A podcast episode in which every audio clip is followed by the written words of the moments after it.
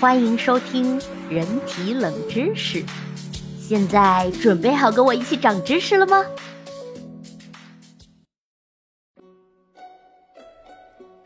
第二章：怪诞的脑科学。第二集：为什么我们看到的都是脸？可能是信了大脑的邪。一九七六年七月，美国海盗一号探测器发回了一张诡异的照片。火星的表面出现了一个酷似人脸的地貌，被称作“火星人脸”。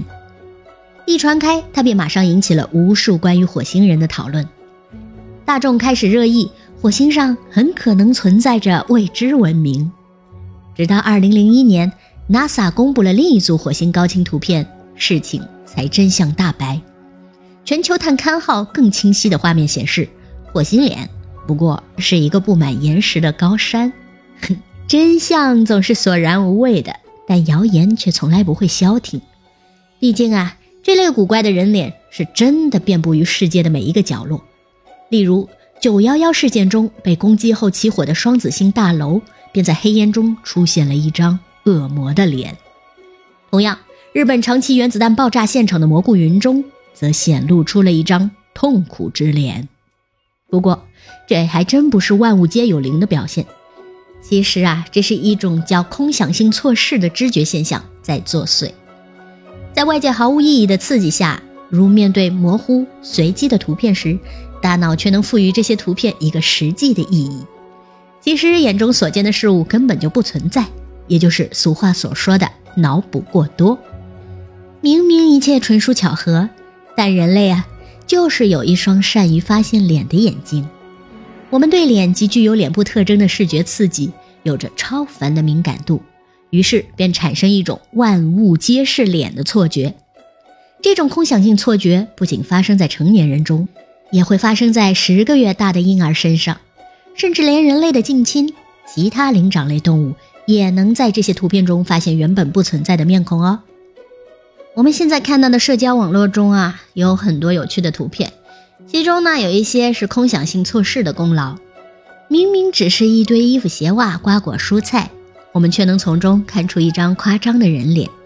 这与大家小时候观云，就是看天上的云朵，你会幻想出它是某种脸的形状或者某个人的形状，这是同一个道理。就连现在最常用的颜文字，颜就是颜值的颜，那也是一副抽象的人脸。关于什么是颜文字，我会在本集的文字介绍中把颜文字给表述出来。对了，在这里插一句话，每一集当中出现的专业术语，我都会在本集的介绍中文字介绍中把它们给表述出来。所以大家在听的时候，不要忘记去看文字简介哦。好啦，那我们言归正传，刚刚呢讲到了有趣可爱的颜文字。那我们若不能从这些无意义的视觉刺激下识别出人脸的特征，无聊的人类必定就少了许多乐趣。当然，空想性错视也有坏处，例如我们经常会被所谓的灵异照片 吓一跳，也全怪自己脑补过多。除此之外，这种全人类皆有的错视也常被利用来宣扬宗教。其中最著名的对空想性错视的利用，就是传说中的基督圣体裹尸布。这块布是否包裹过耶稣的圣体啊？已无从查证了。但每次展览都会有无数的教徒赶来瞻仰，他们相信所看到的就是耶稣基督的真容。那么，这种脑补能力是怎么来的呢？在一九五二年，生物学家 Hershey 就已经提出，空想性错视源于人类演化的过程。人类衍生出对脸孔的辨识能力，其实是一种保护机制。即便错视会带来误判的尴尬，但总体来说还是收益大于代价的。首先，同类的表情是了解当前局势的一种明显信号；其次，在旷野中能够快速的发现面孔也是非常重要的生存技能。试想一下，我们的祖先与一头熊不期而遇，如果识别的速度过慢，那它很可能就会沦为猛兽的盘中餐。人脑从视觉图像中辨别出人脸的速度。也比意识活动产生的更快，这给了我们充裕的时间察觉到危险。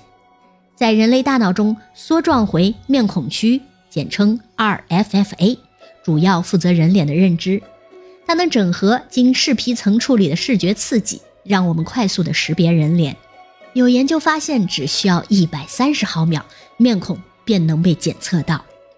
其实，面孔可以激发梭状回面孔区的活跃性。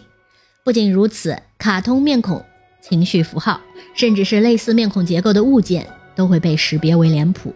所以，光看大脑活动成像，比较难区分受试者到底是看到了真人脸还是假脸。而让我们误认为是脸的东西，往往也有这样的特点。无论什么东西啊。只要出现左右对称的斑点时，缩状回面孔区就会很容易将它认定为那是一对眼睛。在这之后，大脑甚至会自动搜寻类似面孔特征的斑点，将其从整体上脑补成面孔。因此，要从大脑活动成像区区分出受试者看到的是真人脸还是假脸，就得再观察额叶区的活动了。额叶区有更多的区域被激活。并且从额叶到梭状回面孔区的信息传递加强，这反映了大脑正在把眼前的物体脑补成一张脸的过程。如果再加上一张嘴巴、一个鼻子和一个明显包围着嘴巴、鼻子的区域，那么就更容易让大脑解读成人脸了。其次，受面孔倒置效应的影响，脸最好还是正立的。所谓面孔倒置效应，就是把图片旋转一百八十度成倒置后。人们对这种图像的加工能力啊就会大幅下降。人们首次发现这种效应是在撒切尔夫人的脸上，所以它也叫做撒切尔效应。不但是受视觉刺激影响，空想性错视也与人类过去习得的经验、期望以及动机等有关。其原因在于人的知觉存在一种自上而下加工的机制。人之所以能够快速地识别面孔特征，与被试对什么是面孔的早期经验有关。例如，有一项研究发现，先天性失明的儿童在两岁至十四岁间接受手术恢复视力，那他们识别面孔的能力也会受到损害。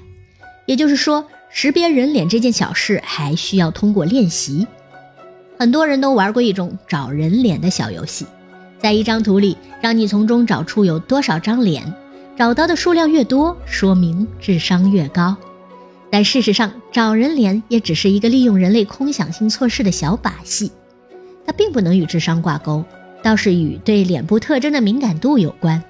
如果小游戏是真的，那么这个世界上最聪明的人必然是郑渊洁笔下的鲁西西了。《鲁西西外传》中就有这么一个情节：鲁西西家的墙上、桌子上、柜子上都有他的朋友，鲁西西每天写完作业就和他们玩儿。